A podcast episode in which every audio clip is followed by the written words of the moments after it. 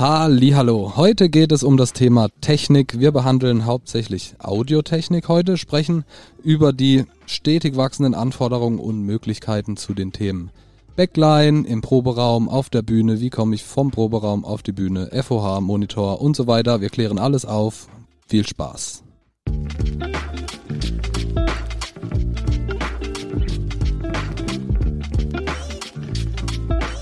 Herzlich willkommen zu Turbusgeflüster mit den wohl schönsten Männern der Welt. Marian Ring, Dominik Würth und Samuel Mindermann. Macht es euch bequem und schnallt euch an. Die Hosenpflicht ist aufgehoben. Hallöchen. Ah, scheiße. Das musst du schneiden. Hallo. Hallo, willkommen zu Folge Nummer 6. Hallöchen. Wir hoffen, Folge Nummer 5, das Interview mit Sibi hat euch gefallen. Uns hat's riesen Spaß gemacht. Cooler Typ. Ja. Cooler, dufter Typ. Mag den. Ähm, heute beschäftigen wir uns mit dem riesengroßen Thema Technik, was leider für jede Band unumgänglich ist. Wir arbeiten mit elektrischen Instrumenten, wollen auf einer Bühne stehen und brauchen elektrische Geräte, um gehört zu werden. Ja, aber was, was machst du bei Mittelaltermärkten? Also die haben ja keine elektrischen Geräte. Ich Was sag dir, se selbst, selbst da steht eine PA und, und ein Pult Was? und Backline Ketzer? und Strom und das sind nicht nur Lauten und Mandolinen. Meinst du, die Fanfaren haben Akku? und, ja, genau, genau, genau. so wie die Pferde dort. Da ist so ein kleiner Und die Sender an jeder. Freundinnen von den Besuchern. Nee, wir probieren heute einen groben Grundumschlag zu machen, worauf man sich technisch einlassen muss. Also es wird eine Folge, wir haben ja schon festgestellt, komplett von Dominik. Wir werden ab und zu mal so ein Ja. paar Fragen stellen, die, die ich selber auch nicht weiß. Doch, doch. Ihr habt ja beide selber auch Erfahrungen Ja. von den. Nee, habe ich nicht. Doch, natürlich. Aber die Sachen, die ich weiß, hast du mir erklärt. Nein, ihr Aber habt mir sie auch selber erlebt als Mucker. Ja, stimmt. Wenn was nicht funktioniert und ich nicht frage, wie es Ja. geht. Aber erzähl mal, Entschuldigung, ich will nicht immer dich unterbrechen. Alles gut, es ist dir, es ist genehm. Danke. Wir probieren ganz klein anzufangen. In einem kleinen Proberaum mit der nötigsten Technik. Was brauchen wir? Wir brauchen Musiker. Musiker, ja. Aber ab wann wird's elektrisch? Wir brauchen Kühlschrank. Kühlschrank, ganz wichtig. Ja. Man muss sich auch mit der, mit der Kühl- und Heiztechnik auskennen. Genau. Gerade im kalten Proberaum. Nee, äh, wir fangen an, was brauchen wir? Wir- Wir brauchen Backline und wir brauchen eine Gesangsanlage. Das ist so das Minimum, was eine Band braucht, um miteinander proben zu können. Okay, erste dumme Querfrage. Wie ist Backline definiert? Backline, Also nicht, dass ich es nicht wüsste, ich frage für einen Freund. bei der Backline handelt es sich in der Regel um die elektrischen Verstärker, die hinter einer, hinter einer Band stehen, neben dem Schlagzeugriser. Backline bezeichnet diese Linie, die eigentlich in der Regel bei Rockbands auf Schlagzeugriser-Höhe ist auf der Bühne. Ach, kommt da die Bezeichnung her? Backline, weil es in einer Linie mit dem Back der Bühne ist? Verrückt sogar. Ich- wir ich- wir ich- lernen sogar noch Ich was. nehm's an. Ach, ich was. nehm's an. Crazy. Ja, Ja. aber das ist so ein Wort, das hast du schon 800 Mal gehört, aber du hast nie hinterfragt, warum es so heißt. Wir reden hier natürlich von klassischen, sagen wir mal, Pop-Rock-Bands irgendwie. Ne? Es gibt natürlich andere Bands, die haben auch Backline, da steht aber kein Schlagzeug oder so. Ein Orchester zum Beispiel. Ja. Aber nee, sagen wir einfach, wir reden allgemein jetzt über eine normalische, äh, normalische, Normal. Über eine äh, normale Band. Also Gitarre, Bass, Schlagzeug, Genau. Gesang. Beatles. Ja, zum Beispiel. Zum Beispiel. Nee, da brauchen wir im Proberaum natürlich Verstärker, mit denen wir uns auseinandersetzen müssen. Wir brauchen, um den Sänger zu hören, eine Gesangsanlage. Da fängt das Thema PA schon an. Das heißt, Was heißt PA? ich meine ja nur, nicht Ja. alle unsere Hörer sind Musiker. alles gut, alles gut. PA äh, heißt, ich glaube auch da, das heißt Public Address. Habe ich auch noch nie gehört, shit. wofür es steht. Ja. Jetzt Nee. frage ich für einen Freund. Nee, mit PA bezeichnen wir die Musikanlage im Proberaum. Die Boxen, ne? Sozusagen, Genehm genau. Die gesagt. Lautsprecher, da kann man ein Mischpult anschließen, da kann man dann seine Mikrofone draufstecken und dadurch hören wir den Sänger. Das brauchen wir natürlich essentiell. Alles andere, alle anderen Instrumente, Schlagzeug, Gitarre, Bass, die hört man auch so, aber sobald man mit digitalen Instrumenten kommt oder Vocals, braucht man eine PA. Das heißt, wenn man Tracks hat oder wenn man ein Keyboard hat oder sowas, dann braucht man eine PA, worüber man das hört. Das ist das Mindeste, was eine Band braucht. Und das ist auch das allerkleinste Setup, womit eine Show möglich wäre.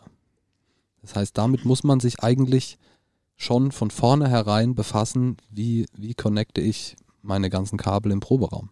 Und vielleicht auch ein guter Kommt man Tipp gar ist, nicht drum rum. nicht alles über eine Steckdose laufen zu lassen. Das Auch ist gut, Äh, tatsächlich. Am Ende ist muss man sich auch damit beschäftigen. Oder zumindest wissen, wo der Ja. Sicherungskasten ist. Dass man alle 10 Minuten wo dann man, die wo man dann ja. den Nagel reinhauen muss, damit die Sicherung drin bleibt. Ich bin ja, also, äh, muss ich ja sagen, ja jahrelang davon verschont geblieben, weil in so einem klassischen Rockband-Setup ich als Schlagzeuger der, der bin, der am längsten ohne Strom zurechtkommt. Ne?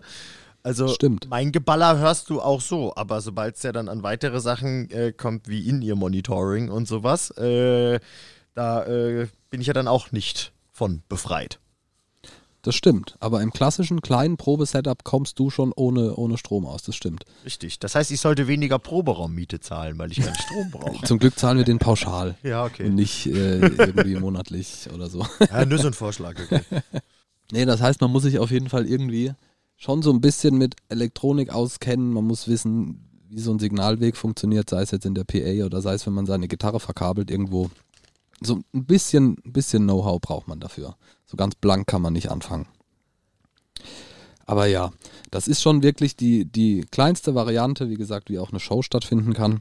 Ähm, so klassische Blues-Show oder so, also in so eine Blues-Kneipe oder sowas, in der eine kleine Band spielt oder so eine Open Stage oder Jam-Session ist, die kommt mit so, mit so einer Technik schon aus. So wie sie im Proberaum ist. Aber auch dafür braucht man einen Mensch, der sich damit auskennt. Entschuldigung. Ja, Marian und ich bin auch dabei. Ja, wie war denn das bisher bei euch, wenn ihr euch über, über so einen Scheiß nicht auskennt? Da gab es immer irgendeinen Dude in der Band, der sich halt darum gekümmert hat. Ja, Naja, im Endeffekt, also eine Gitarre an einen Amp anschließen und den Amp an die Steckdose war jetzt nicht so kompliziert. Nee, ja klar, aber das ist ja dein eigenes Instrument. Dafür bist du ja auf jeden Dann Fall auch so verantwortlich. Proberaum-PA oder so ein Shit. Ja, richtig, aber ohne Scheiß, also erstens ja mal, äh, wie ich ja heute geoutet habe, dass ich überhaupt nicht wusste, wofür BA steht. Das war für mich ein riesiges Fragezeichen bis vor ganz, ganz vielen Jahren irgendwie, wo ich mich, warum auch immer mal gezwungenermaßen mit auseinandersetzen musste. Aber so blöd gesagt, es hat funktioniert und dann habe ich es nicht hinterfragt. Und wenn ich an meiner Bumsbude rumgeschraubt habe und sowas, hat halt irgendjemand an dem Mischpult rumgeschraubt und dann hat es halt funktioniert und haben geprobt. Ja, voll gut. Es liegt ja dann auch eher in der Natur von den Menschen, die zum Beispiel auch einen Gitarrenverstärker äh, bedienen müssen oder so ein Gitarrensetup verkabeln müssen, dass die auch eher technisch äh, versiert sind und sich dann auch um die PA kümmern.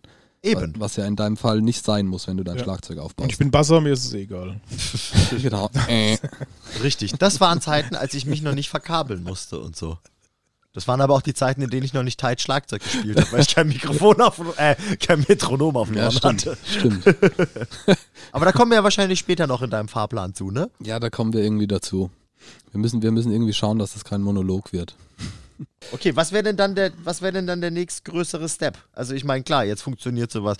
Äh, damit kannst du eine kleine Show spielen, damit kannst du proben, okay, aber irgendwann äh, geht das Ganze ja äh, dann mal los, wie du gesagt hast, wenn man zum Beispiel einen Sampler hat, wo Backing-Tracks drauflaufen oder sowas wie äh, ein Stimmt, Klick, ja. Schrägstrich ein Metronom, was ja auch jemand auf den Ohren haben muss, wo wir schon beim Thema Monitoring sind, was man ja über äh, entweder auf seinen Kopfhörern hat, was wie ich finde der elegante Weg ist, oder was du mit Monitorboxen hast, was dazu führt, dass äh, ein unfassbarer Lärm im ganzen Proberaum ist. Stimmt. Das ist eine Sache, also um, um uns so ein bisschen am Titel der Folge vom Proberaum auf die Festivalbühne entlang zu hangeln. Das kann man auch schon oder sollte man auch schon machen, bevor man auf der Festivalbühne ist. Thema Monitoring, genau, im Proberaum. Da kann man natürlich anfangen, sich ähm, Monitorboxen dahin zu stellen. Bedeutet einen großen Aufwand, Endstufen, Verkabelung, Mischpult, jemand, der das bedient und so weiter. Aber man kann sich dafür schon mal mehr oder weniger im Echtzeitszenario auf eine Show vorbereiten. Weil man nicht nur so einen Proberaum-Sound hat, sondern wenn man sich so ein bisschen wie auf der Bühne aufstellt, Monitorboxen hinstellt, die Gesangsanlage mal weg von sich, sondern Richtung Publikum dreht, dann kann man da das schon mal ziemlich gut üben und kriegt ein Gefühl dafür, wie wenig man eigentlich hört, wenn ein Monitor Kacke ist. Ja, also für, für die, für die Nicht-Mucke als Erklärung, ne?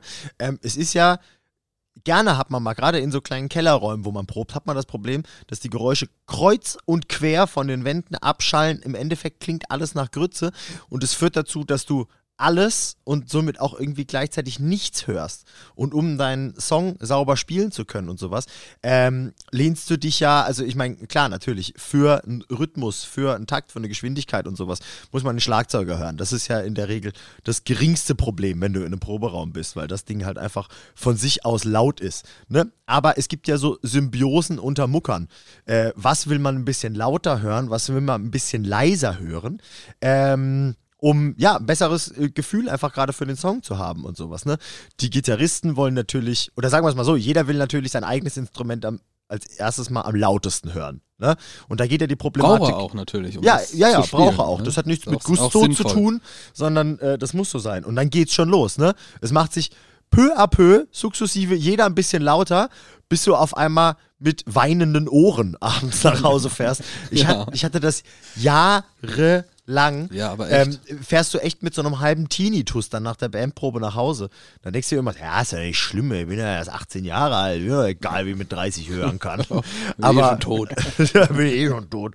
Aber ähm, ich meine, es ist ja wichtig, dass sich jeder gut hören kann. Und es ist halt auch wichtig, dass man ein bisschen darauf Einfluss haben kann, was du wo hörst. Ne? Es geht damit halt los, dass du unterschiedliche Monitorboxen hast.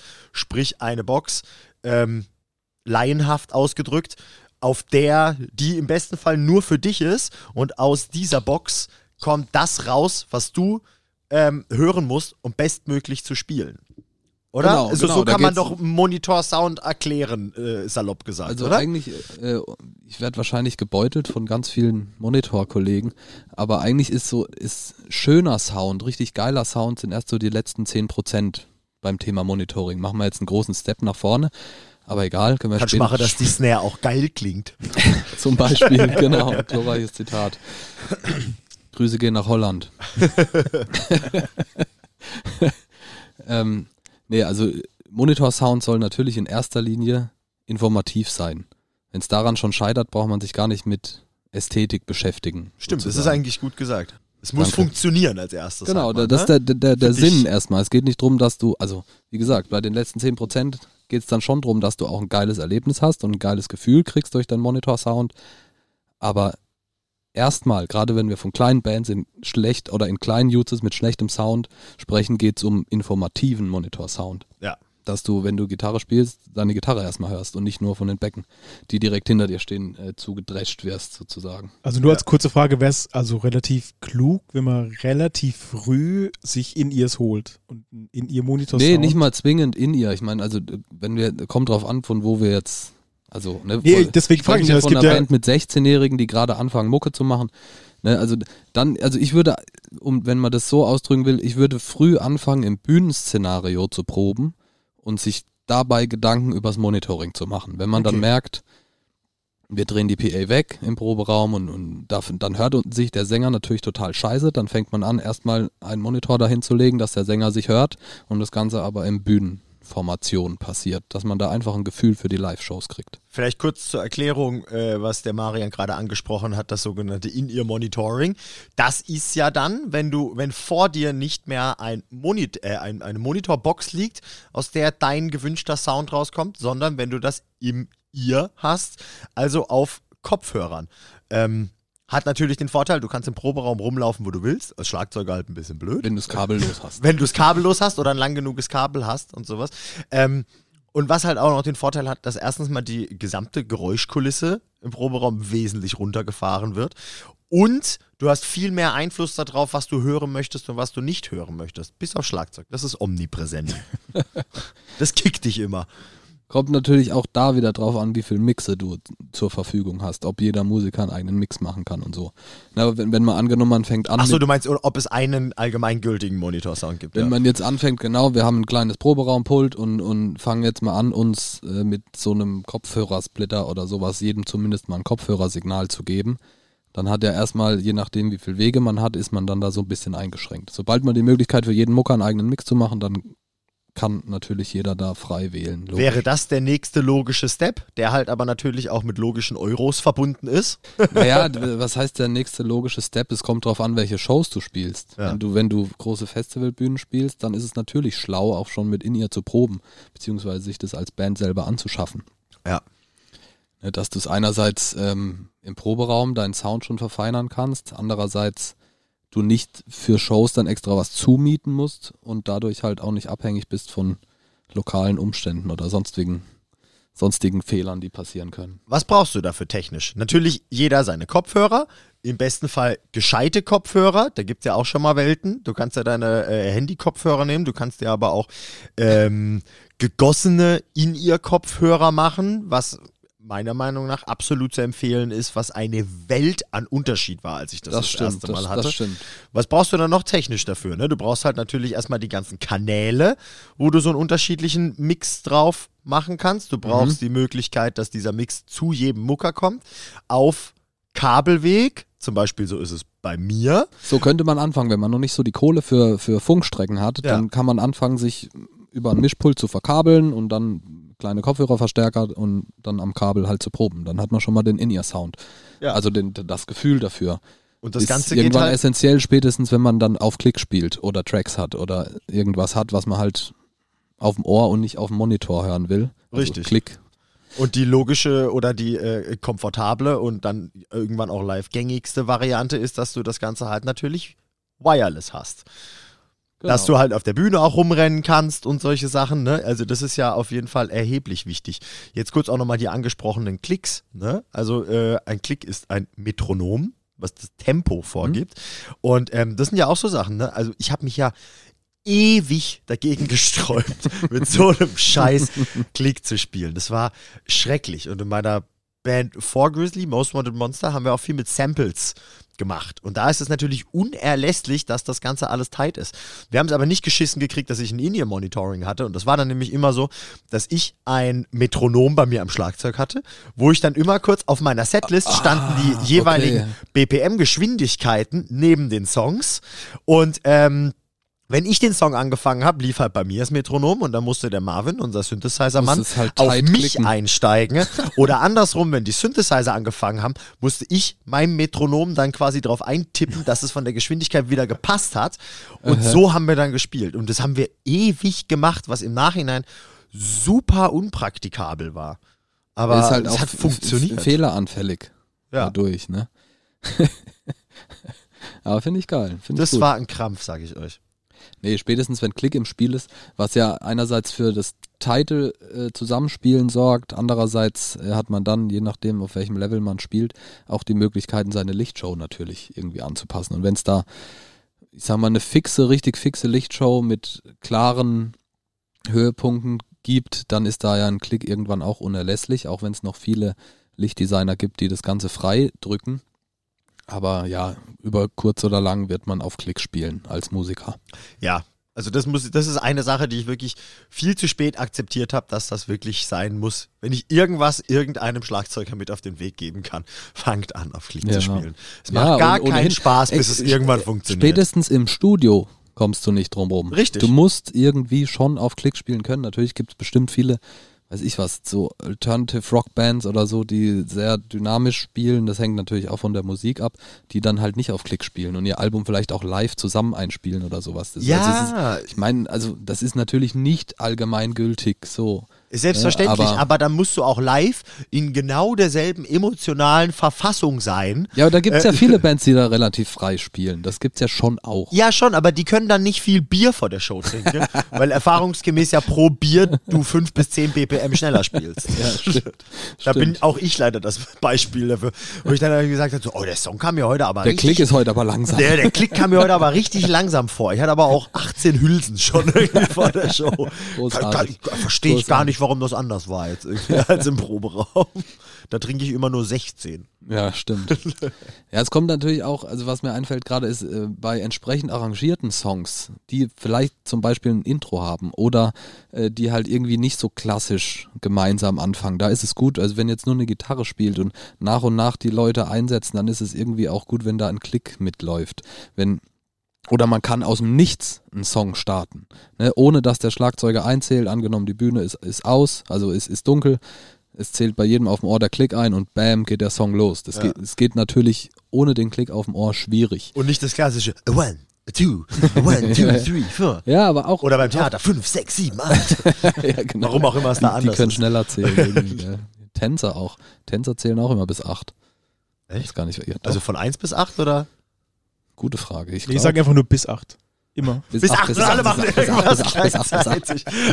Bis 8, bis 8, bis 8, bis 8 und los. Stimmt. Ja, können wir einfach so eine, vielleicht so eine Pro- und Kontraliste von, ähm, von Monitoring machen? Gibt es überhaupt ein Kontra von Monitoring? Geld. Nein, also äh, Contra, äh, äh, Contra Monitoring gibt es natürlich eigentlich nichts. Also ja, außer das Geld vielleicht, klar. Aber, ähm, Aber man muss sich schon ein bisschen so ein, angewöhnen, also eingewöhnen an dieses Monitoring, wenn man zum Beispiel jetzt In-Ear hat und so. Also ich habe zum Beispiel auch erst bei Grizzly so richtig kennengelernt mit dem Mhm. In-Ear und äh, für mich war das ultra ungewohnt, dieses, ähm, dass ich mich mal gut höre, dass ich alle anderen leise machen kann und ja, so du bist vor allem hätte. halt abgeschottet. Ja, genau. Ne, Du bist also von dem Raum, das ist, es liegt ja nicht in, in der Natur des Menschen, dass die Ohren zu sind. Also, Ja. Ne, das fühlt Das hat mich sich auch so ein bisschen irritiert, auf jeden Fall. Also es ist auf jeden Fall eine krasse Gewöhnungssache, finde ich. So. Ja. und es ist Muss klug, man das viel, viel üben. zu üben, genau. Also bis man da eine Routine drin hat, ja, das stimmt. Da, da muss Ja, man das- viel üben. Gerade wenn man es vielleicht schon Konzert aus Konzertroutine gewohnt war, mit Wedges zu spielen. Was also sind Wedges? Monitore, Lautsprecher. Ah, okay. Dass Hat man nichts mit Kartoffeln zu tun. Ich dachte auch gerade, wer Wedges spielt. da, ja, Brauchen vorne, äh, vorne Bühnekante brauchen wir locker vier Wedges und auch Sauercreme dazu. Steht im Reiter. ja, stimmt. Der ist verteilt. Äh, Twix und nicht Reiter. ah, okay, Entschuldigung. Wow. Das schneide ich raus, weil es so schlecht war. Ja, okay. vertraglich geregelt. Nee, natürlich ähm, muss man sich mit Monitoring beschäftigen, klar.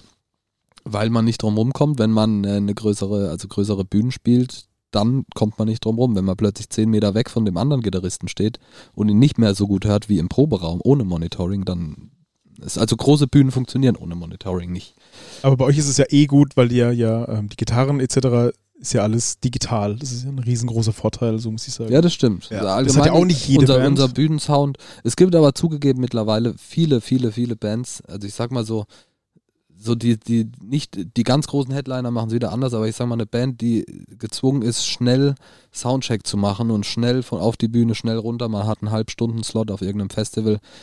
Da hat sich das schon ziemlich eingebürgert, auf digitale Amps umzusteigen, zumindest in diesen Musikgenres. So. Was den weirden Effekt hat, wenn jemand bei uns bei einer Probe reinplatzt. Kurz zur Erklärung.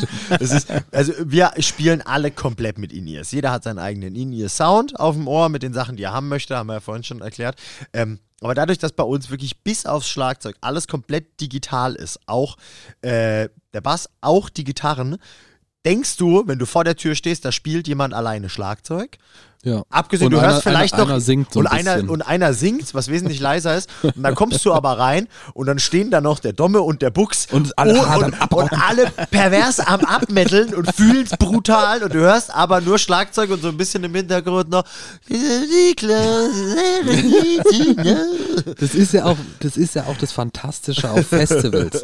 auf Festi auf, also auf großen Festivals, bei großen Bands gibt es oft auf der Bühne so Balconies, ne, oder so VIP-Zuguck-Bereiche. Da kann man sich dann als Gast ein krasses Ticket kaufen oder da stehen die Gäste von den, von den Künstlern halt äh, und können von der Bühne aus das Konzert mitverfolgen. Und wenn dann aber auf der Bühne alle nur in ihr haben und tatsächlich auch keine Wedges eingesetzt werden, keine, also keine Lautsprecher allgemein auf der Bühne sind und Das heißt, der Sound ist wirklich erst ab vor der Bühne, ab Ja. Publikum. Richtig, ist dann, du kaufst dir fürs Dreifache ein VIP-Ticket, um Stage Access zu haben und deine Lieblingsband von der Bühne zu sehen und da ist kein Sound.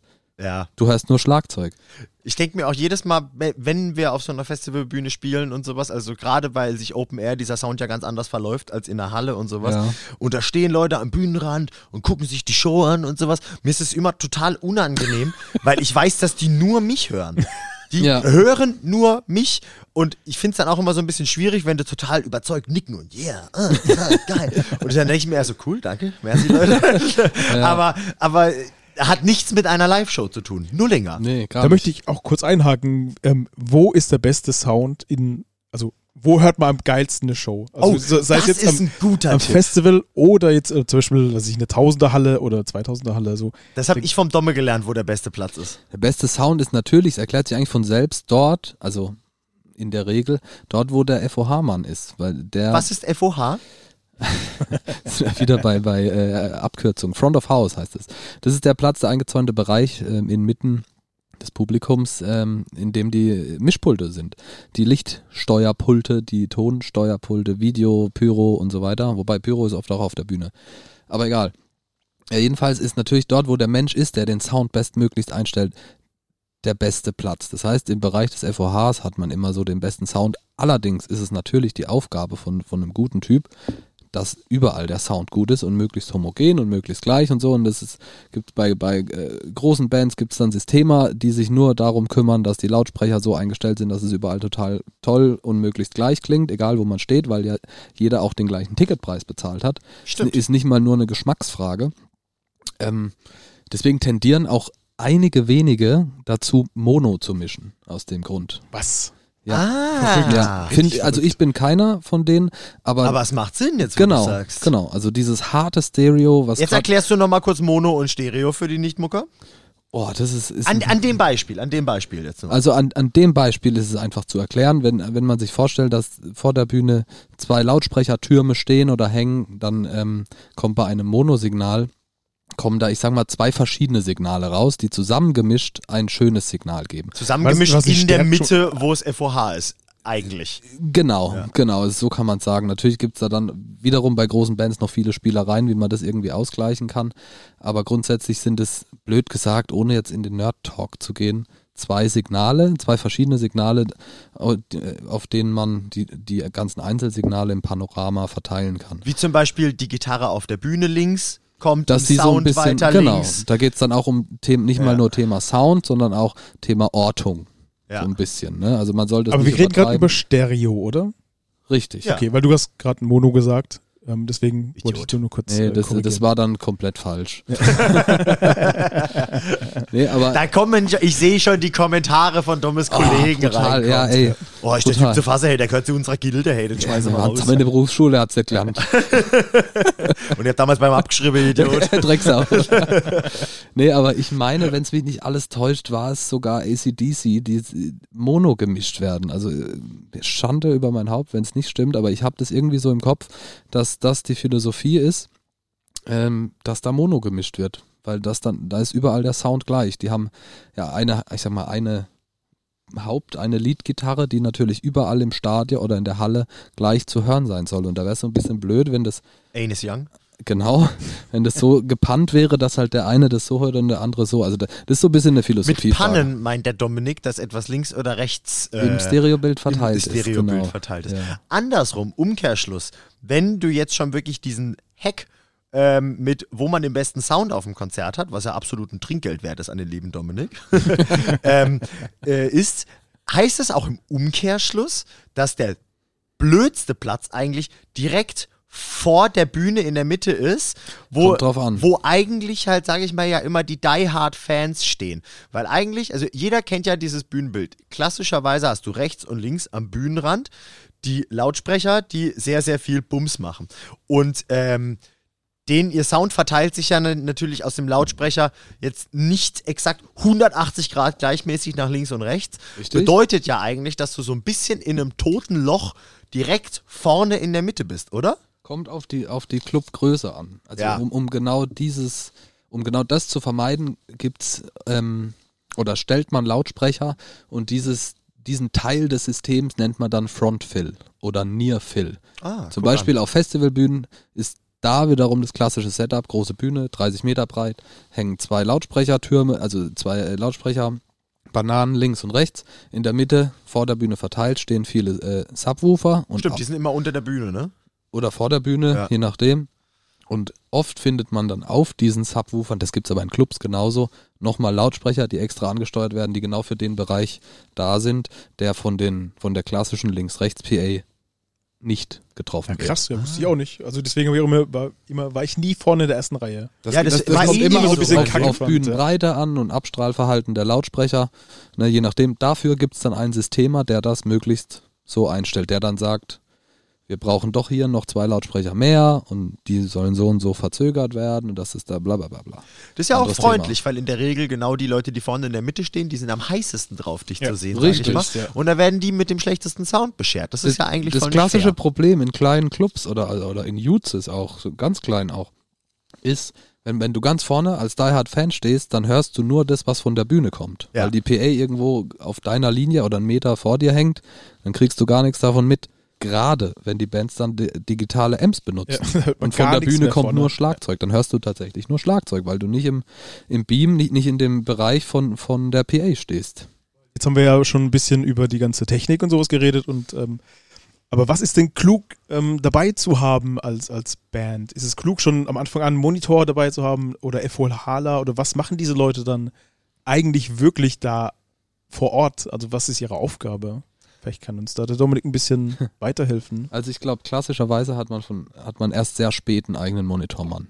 Weil das A mit natürlich Personalkosten, zusätzlichen Personalkosten verbunden ist und auch, wenn es dann einen Monitormann gibt, braucht er natürlich auch Technik, mit der er arbeitet. Den Und- Luxus hat man ab und an mal auf Festivals, auf denen man spielt. Ja, das kommt drauf an, was das für Shows sind und vor allem, was in deinem Rider steht. Wenn in deinem Rider steht, dass wir einen lokalen Monitormann brauchen, dann kommt auch ein lokaler Monitormann. Das äh, Problem ist dann nur, dass der natürlich dich nicht kennt und der, äh, das Ergebnis natürlich nie so ist, wie wenn du einen eigenen Monitormann Aber das heißt aber nicht, dass du auch dein eigenes Mischpult immer mitnehmen musst, oder? Das wird ja vor Ort immer gestellt. Also natürlich eine große, riesengroße Auch Band das- hat sein eigenes äh, Pult. Genau, also das ist im Prinzip hängt das alles äh, an den vertraglichen Einigungen. Aber natürlich am Anfang hat man kein eigenes Monitormischpult dabei. Äh, In den meisten Läden, in den meisten kleinen Läden steht auch gar kein Monitorpult. Ja, ich meine jetzt auch FOH, ich meine jetzt nicht nur Monitor. Es gibt ja auch schon Pulte für FOHler oder wo, die- wo, die, Ja. wo die großen Bands natürlich selber mitnehmen, weil die eigenes Pult haben und damit arbeiten und ihre Sachen drauf gespeichert haben, etc. pp. Ja, aber also auf den meisten Bühnen, gerade was so Clubs angeht und sowas, und also da meine ich jetzt wirklich die meisten, jetzt ausgenommen halt so Riesenläden und sowas, hast du ja auch gar keinen Platz für einen Monitor. Äh, extra Platz, weil dieser Monitorplatz, der ist in der Regel, also der, wo der Monitormischer hockt, nicht der Mischer, der den Sound nach außen macht. Ähm, der sitzt auf der Bühne, am Bühnenrand. Ganz oft. Für den Fall, dass sich schon mal jemand gefragt hat, wer ist der Typ, der da nochmal ein zweites Mischpult hat, falls das schon mal jemand einem aufgefallen ist, irgendwie. das ist der ähm, Dominik. Genau, das, ist, immer- der, immer. Das ist immer Dominik. Immer. immer. Und wenn nicht, ist sein Cousin. Der Zwilling. Nee, genau, grundsätzlich Die Monok. Die, die Moniak. Die Moniak. Die Moniak. Nee, ich glaube, also was, was äh, im Bereich Technik zu bleiben, ist natürlich total schlau, zuallererst einen FOH-Mann mitzunehmen. Weil der dir hoffentlich garantieren kann, wenn du mit dem zusammenarbeitest, der was kann und so weiter natürlich, ähm, dass die Gäste, die dafür zahlen, dich zu sehen, dass sie halt optimalen Sound haben. Der kennt die Songs, der kann mit Effekten umgehen, der kann vor allem funktionieren dann Soundchecks schneller. Es, es hat nur Vorteile, wenn man seinen eigenen FOH-Mann mitnimmt. Das ist absolut entscheidend, ohne Scheiß. Also Ja. wir haben da auch schon Sachen der hilft erlebt. auch oft auf der Bühne, ne? Also, also der, der baut mit dir auf, Ja. der checkt das mit dem lokalen Techniker und so. Im Zeug. besten Fall ist er vorbereitet. Also andersrum, wenn es mal einer ist, der, äh, den du nicht selber mitbringst, sind aber die vom Club vorbereitet. Haben zumindest schon mal gehört, was du für eine Musik machst und haben vor allem auch den Rider gelesen, um überhaupt zu wissen, wie viele Leute stehen denn da auf der Bühne. Haben wir 1, 2, 17 Gitarren? Genau. Thema Rider wieder, genau. Gibt es da so einen, so einen Tech-Rider auch eigentlich? Also, oh, wie? für, für, also machen Bands so einen Rider auf Gitarre 1 ist Signal 1, also so- weißt du? Also, Ja, natürlich, klar. Das ist essentieller Best- Bestandteil, Bestandteil des Riders. Also wäre es auch Nee, klug es als Band so eine Art, wir haben ja mal über den äh, normalen Rider gesprochen, also Mhm. wäre es auch klug, dass man so eine Art Tech-Rider macht, so meine Gitarre braucht so und so viel Ohm und so und so viel Volt, was ist ich so. ja, dann- nee, das jetzt nicht. Lux Also, und ISO. was weiß ich. Ja, genau. Tankt meine Gitarre E10 oder ist es Diesel? Nee, also das kommt ja drauf an. Natürlich, wenn du, ähm, was gängig ist bei Flugshows, wenn du Backline vor Ort mietest, dann musst du natürlich solche Dinge angeben, welche Backline du gern spielen möchtest. Und dass dann der Veranstalter sich äh, diesbezüglich drum kümmert. Aber wenn du deine eigene Gitarre mitbringst, dann interessiert es den Veranstalter einen Scheiß, äh, was das für ein Verstärker ist und, und wie viel Watt der hat und so ein Scheiß. Das ist ja im Endeffekt ja auch deine Aufgabe auf der Bühne, weil es dein Instrument ist, ne? Richtig, Ab richtig. dem Kabel, das aus der Box oder dem Verstärker dann rausgeht, ist es seine Aufgabe. Das, genau, das kommt dann halt immer drauf an. Das, was dann den Tonmensch zum Beispiel interessiert, ist, okay, der hat einen Verstärker dabei und einen Lautsprecher, dann kann ich dann ein Mikrofon davor stellen. Das ist eine essentielle Info, aber Oder, Oder eine, die- ist es die ein digitaler Amp? Oder, oder die ist iBox. ein zum digitaler. Amp, genau. Also wenn man dann, wenn man mit Campern dahin kommt, kann man sagen, hey, wir kommen mit zwei Campern, dann weiß der, er muss keine Mikrofone aufbauen, sondern nur ähm, Kabel vorbereiten. Das meinte ich ja, Ja. mit dem Tech Rider, so, also darzustellen oder da Also das zu sagen, ist, das was, was ich ist habe. die Essenz des, Ja. des Riders. Das ist der Grund. Also erstmal Ja. die technischen Informationen. Diese, das, was du, glaube ich, meinst, Catering und so ein Zeug, das ist natürlich, Nein, das, das- steht noch dabei. Aber der Grund, warum du einen Rider schreibst, ist in erster Linie die technische Geschichte. Also was brauchen wir vor Ort? Und natürlich auch organisatorisch, okay. Aber, aber das ist, das sollte bei jungen, bei kleinen Bands ist das das Interessante. Übermittelt eure technischen Anforderungen, dass die Techniker wissen, was sie, was sie für euch vorbereiten müssen. Es macht ja zum Beispiel schon mal einen riesen Unterschied. äh, Wir haben es vorhin kurz angesprochen, nochmal zur Erklärung. Ein äh, Verstärker von einer Gitarre oder einem Bass, der digital ist oder eben nicht. Ne? Im klassischen Fall, wie man es kennt, hat man eine Box, auf der ein Verstärker steht und vor der Box, in der Lautsprecher sind, ist ein Mikrofon, welches den Gitarrensound abnimmt und ähm, dieser Sound dann vorne ähm, auch äh, von der PA ausgestrahlt wird. Und wenn du aber einen digitalen Amp hast, das erklärt jetzt der Schlagzeuger, das ist total dumm, ich habe damit überhaupt nichts am Hut. find's aber dann, aber dann kommt dieses, ja, ich, also ich als Laie erkläre das dann so, dann kommt dieses Signal, das fertige Tonsignal kommt digital aus diesem Verstärker raus und wird nicht erst von einem Mikrofon aufgenommen und weitergetragen. Oder? Richtig, also da müssen wir Klingt noch logisch, Schisserei machen. Das Signal, was dann aus dem Camper kommt, ist nicht zwingend digital, ist oft auch normal ein analoges Signal auf XLR. Aber es kommt quasi auf direktem Wege, ohne dass es über einen Lautsprecher kommt und dann erst durch ein Mikrofon abgenommen wird. Okay, ich hatte halbrecht. Ja. nee, aber Na, ich werde als kompletter Noob dargestellt, von daher gesehen ist dein Halbrecht haben schon ganz gut eigentlich. Besser halbrecht als gar nicht. Ja. Als gar nicht. wo ich vorhin dran anknüpfen wollte, jetzt fällt es mir ein. Inputliste.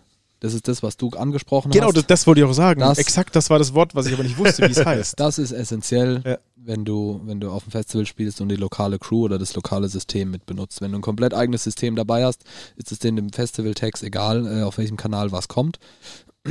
Also eigenes System und eigene Crew. Aber wenn du mit der örtlichen Crew zusammenarbeitest, dann gehört da so eine Inputliste dazu, auf der aufgelistet ist, wie viele Kanäle du hast, was auf den Kanälen kommt, wie du, wo die abgenommen werden, ob du jetzt äh, zum Beispiel ein eigenes In-Ear-Rack dabei hast und das dann vorher selber splittest und dann die Kanäle fertig dem FOH-Mensch übergibst oder dem Techniker.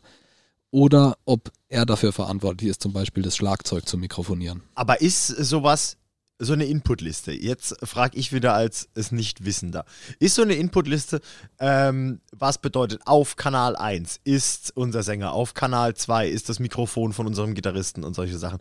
Ist sowas nicht dann erst wichtig, wenn wir diese Inputs selber vorher verarbeiten, sei es in unserem eigenen Mischpult und die dann wieder irgendwo ausspucken? Weil sonst können die doch draufstecken, wo sie wollen, oder? Ja, aber sie müssen ja wissen, kommen die mit, hat das Schlagzeug 16 Kanäle, müssen Ja, wir 16 klar. Kanäle vorbereiten oder ne, kommen die mit fünf Gitarren und drei Vocals oder mit zwei Gitarren und sieben Vocals. Die, wenn du dann die lokale Technik und die lokalen Mics und die lokalen Kabel und so weiter verwendest, dann wollen die ja vorher wissen, muss ich jetzt, was kommt jetzt? Kommt eine Big Band oder kommt eine Rockband? Welche Mics, welche Stative, welche Kabel bereite ich vor? Oder eine Big Rock Band. Und, und vor allem wo auf der Bühne, dass die sich schon Ja. mal überlegen können Ja, okay, okay.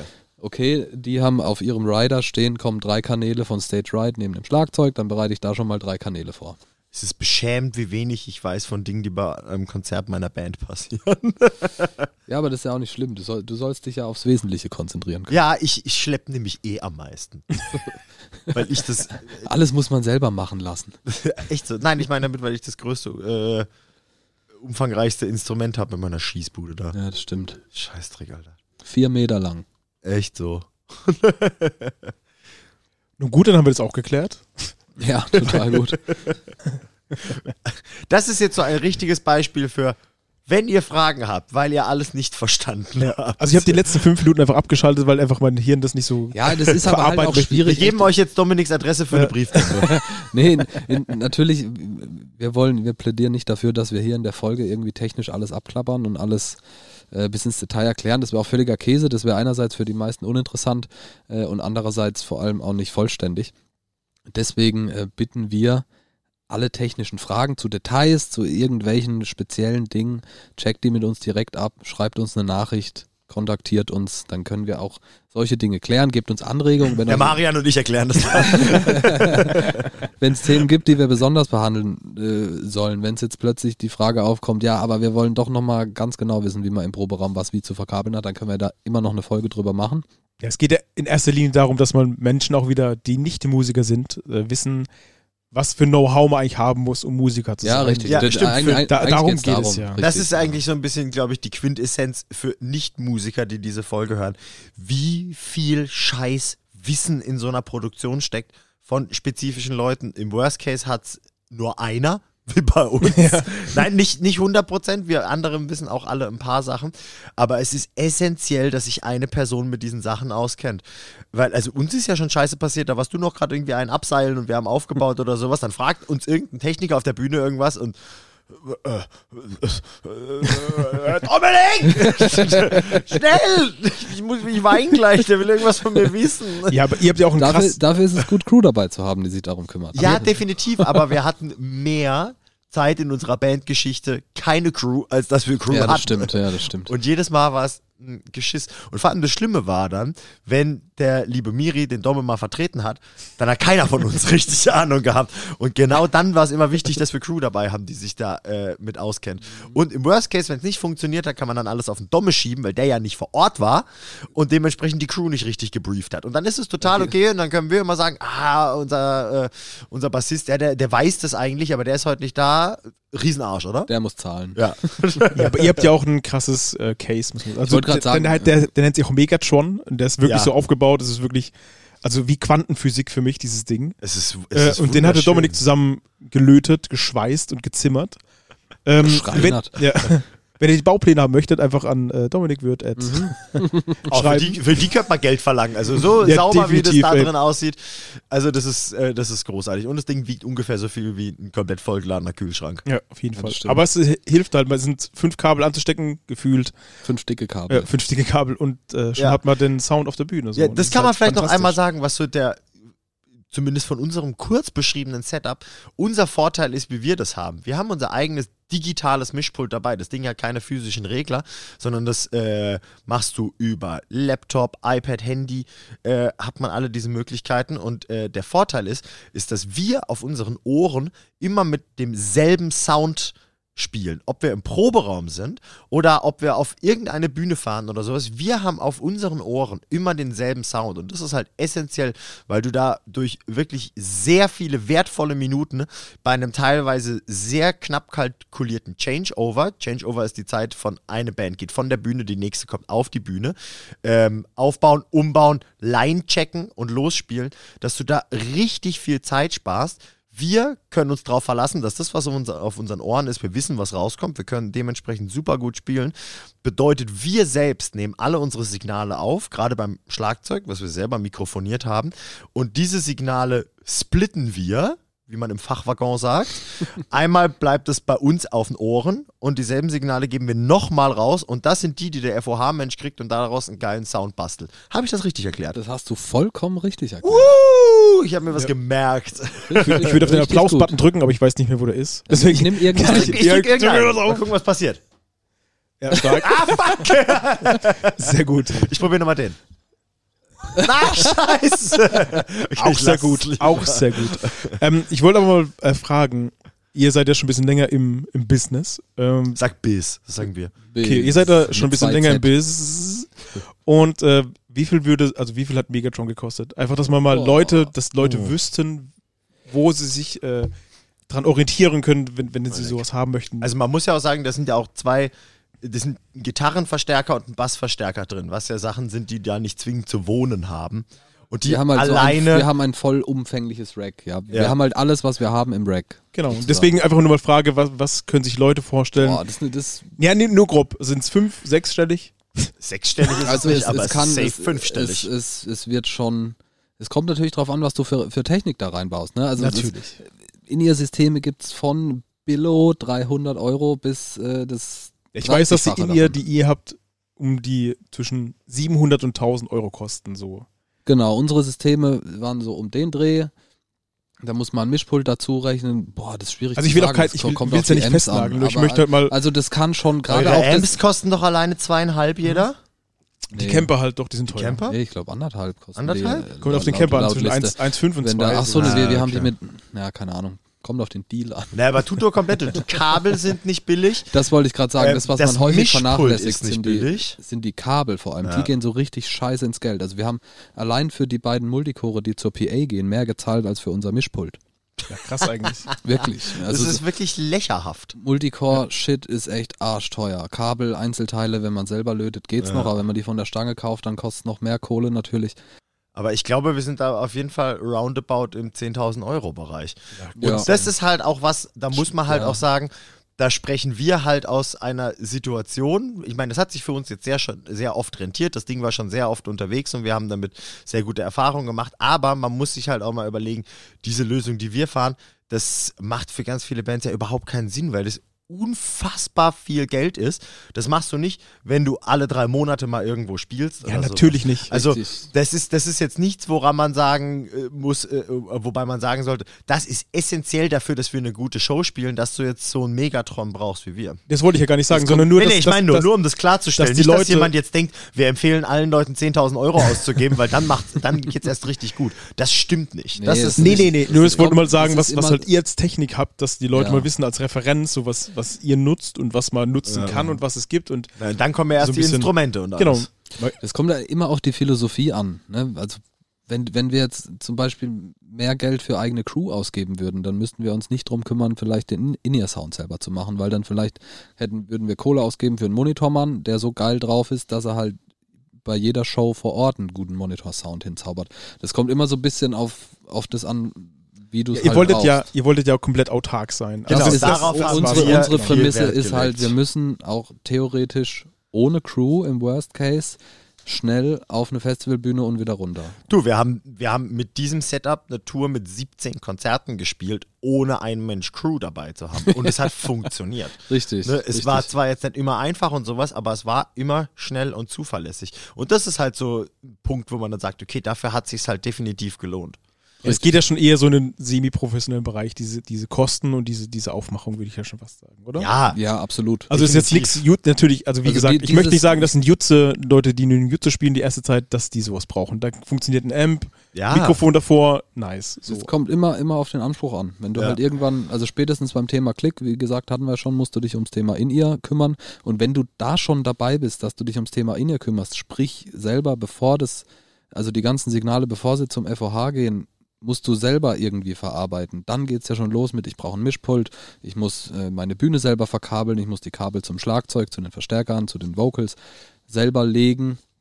Da machst du halt echt auch eine Büchse der Pandora auf, Richtig, was das richtig, aussieht. genau. Weil dann brauchst du eigentlich noch das und dann brauchst du eigentlich noch das und dann wäre es ja eigentlich auch noch clever, das zu haben, weil sonst ist das vorher alles witzlos. Und Genau, und so, so halbgare Lösungen sind immer blöd. Das, was Ja. ich zumindest, also aus Sicht von einem Monitortyp als richtig dumm finde, ist zum Beispiel eigene In-Ears zu haben, aber kein eigenes Mischpult und keinen eigenen Typ. Sprich, also das geht natürlich auch, wenn man als Band kommt und sagt, hallo, wir haben fünf In-Ear-Strecken dabei, kannst du dir bitte hier anschließen und unseren Sound darauf machen. Das geht, das machen die Leute auch, aber das wird halt nie gut. Das wird auf gar keinen Fall gut. Das heißt, wenn man anfängt, sich selber mit In-Ear zu versorgen, dann kann man auch anfangen, sich selber um Thema Mischpult und jemand, der das bedient. Im Zweifel macht man es selber, aber um eigene Mixe zu kümmern. Ja, aber in der Regel ist das ja irgendwie ein, äh, ein wenn du mit irgendwas anfängst und sowas, dann erklären sich eigentlich selbst die logischen nächsten Schritte. Ne? Also wir brauchen hier jetzt keinen Fahrplan zu erzählen.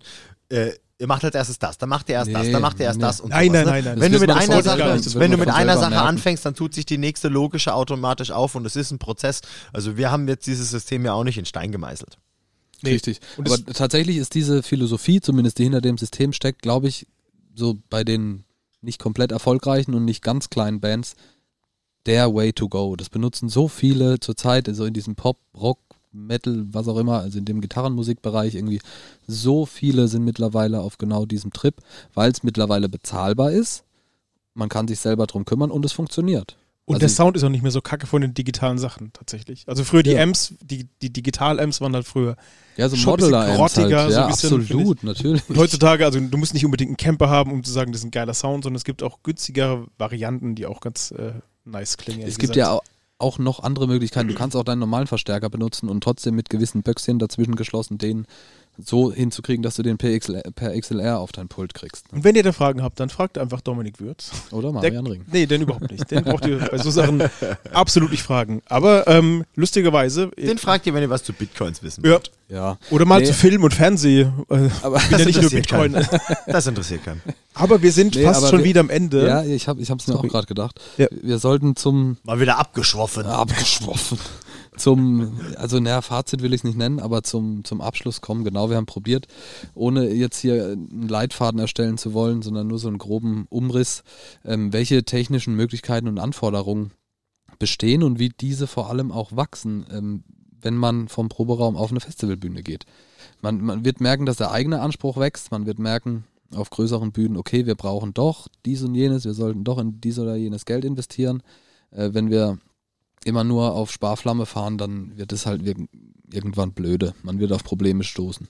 Also vielleicht einfach mal fragen, wenn, so wenn ihr von Jutze, von, von vor 10 Leuten auf 100 Leute wechseln wollt, könnt ihr euch gerne mal an uns wenden. Würde ich mal vielleicht sagen. Auf, auf 90. von von 10 auf 90 Leute. dass ihr mal vielleicht wisst, was ihr vielleicht da brauchen würdet. Sei Ja. es, also. Ich hoffe, ihr habt alle mitgeschrieben. Wenn jemand mitgeschrieben Nein. hat, bitte schickt's mir auch zu. man, man, muss, man muss gar nicht mitschreiben, denn wir haben ja zu diesen Themen, zu diesen einzelnen Bereichen, sei es jetzt FOH-Sound oder Licht oder Monitor oder Backline oder was auch immer es alles noch so gibt. Ich habe auch einen Pyrotech noch auf der Liste, total fein Typ. Grüße gehen raus an Touring People, net. touringpeople.net. Werbung. Macht gar nichts. Guter Typ. Zahlt ja auch.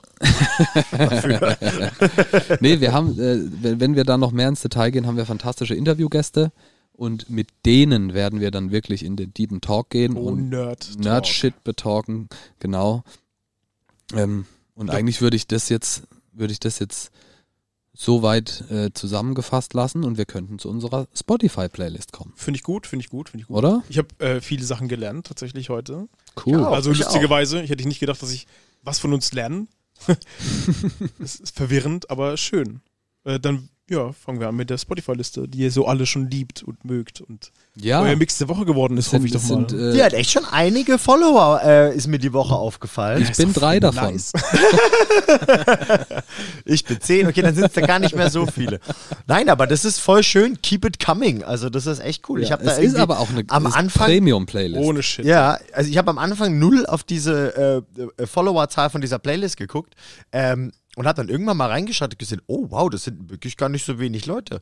Ich hatte auch Schiss, dass es vielleicht überhaupt keinen interessiert. Nee, ja mir schreiben können. Leute tatsächlich, dass sie dem folgen und sich darüber freuen, wenn sie neue Musik bekommen. Und viele sagen auch, wir haben einen exzellenten Musikgeschmack. Sagen das Menschen? Ja, sagen Menschen, ja. Damit meinen sie mich? Nee, sie meinen eigentlich nur mich. Aber Ah, Japan. genau. Äh, Dora, wer ich, möchte- wer Marian, wer möchte Marian, willst du mal anfangen? Warum möchte ich anfangen? Ja, okay. ich habe kann- dich gefragt, ob du anfangen möchtest. Du musst nicht. Samuel, Nee, wir, wir haben schon in der letzten Folge gemerkt, dass sie mich öfters übergeht, deswegen fange ich sehr gerne mal an.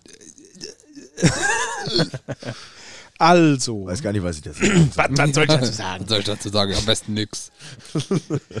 Meine, mein Song der Woche wäre von äh, Origami Angel, The Air Up Here. Ähm, Habe ich auch.